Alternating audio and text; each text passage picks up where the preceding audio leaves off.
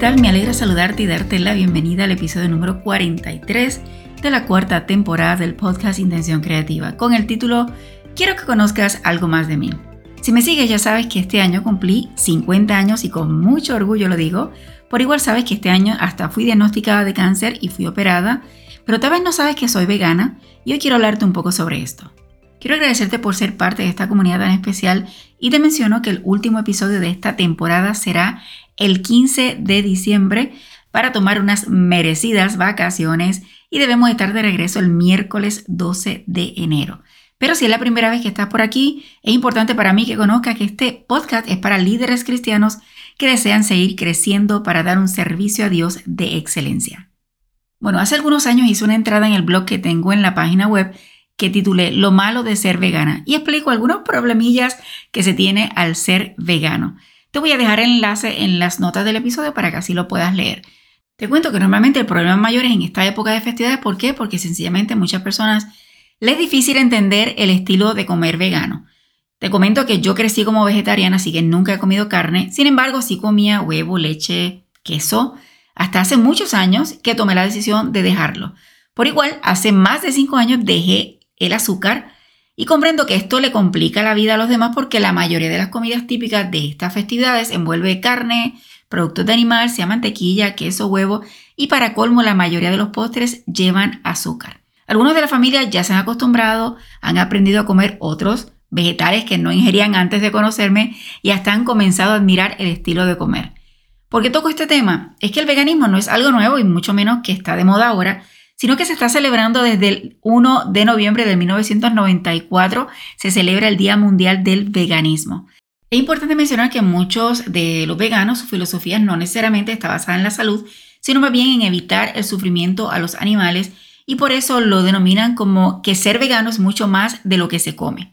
¿Cómo yo llego a esto? Pues eh, llego eliminando toda la ingesta de queso, huevo y todos los derivados, más bien por salud y trato de utilizar productos que no sean de pieles de animal o productos de belleza probados en ellos.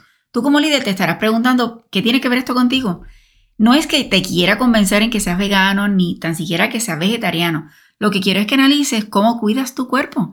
La palabra de Dios dice que nuestro cuerpo es que es templo del Espíritu Santo. A veces veo líderes que son bien estrictos con que no se lleve esto o aquello a la iglesia. Sin embargo, a su cuerpo le permite la ingesta de comidas y bebidas que no necesariamente son de buena nutrición esto sin entrar en el tema del azúcar. Hasta pensamos que cuando salimos de la iglesia en el fin de semana es como que la gran oportunidad para ingerir una gran cantidad de comida porque en la semana no pudimos y que hasta podría llamarla glotonería cuando en Romanos 13:13 13 dice, andemos como de día, honestamente, no en glotonerías y borracheras, no en lujurias y lascivias, no en contiendas y envidia. Además, ¿has pensado alguna vez si realmente puedes hacer comunión o conexión con Dios en el día del Señor, cuando en realidad después de esa ingesta de comida lo único que te da es qué? Es que yo quisiera escucharte. Lo único que da es sueño. Tal vez tenemos mejor dominio durante todo el año, pero cuando llegan estas festividades, cuando la situación empeora, porque nos ponemos como excusa que podemos comenzar a hacer ejercicio cuando empiece el nuevo año. No piense que soy perfecta, porque nadie lo es, pero recuerdo que lo más difícil para mí fue dejar el queso. Me tomó mucho, mucho, mucho, mucho tiempo hacerlo. Pero ¿sabes por qué? Fue cuando finalmente tomé la decisión. Cuando me cansé de sentirme enferma. Tal vez tú no te sientes enfermo y por eso comes lo que sea. O si lo has intentado, ha sido imposible porque no te sientes enfermo, si no te sientes bien. Tampoco quiero que pienses que te estoy juzgando porque esa no es mi posición. Mi motivación es que analices cómo es tu alimentación en todos los sentidos en la del gusto, en lo que vemos, lo que escuchamos, lo que tocamos, lo que olemos, porque cada una de ellas alimenta nuestro cuerpo. Y ya mencionamos que nuestro cuerpo es el templo del Espíritu Santo. Mi querido amigo, no me odies por tocar este tema. Tampoco juzguemos a los que son diferentes a nosotros, sean veganos, vegetarianos o no. Esta decisión es individual, cada uno debe decidir cómo cuidar el único cuerpo que Dios le ha dado en esta tierra.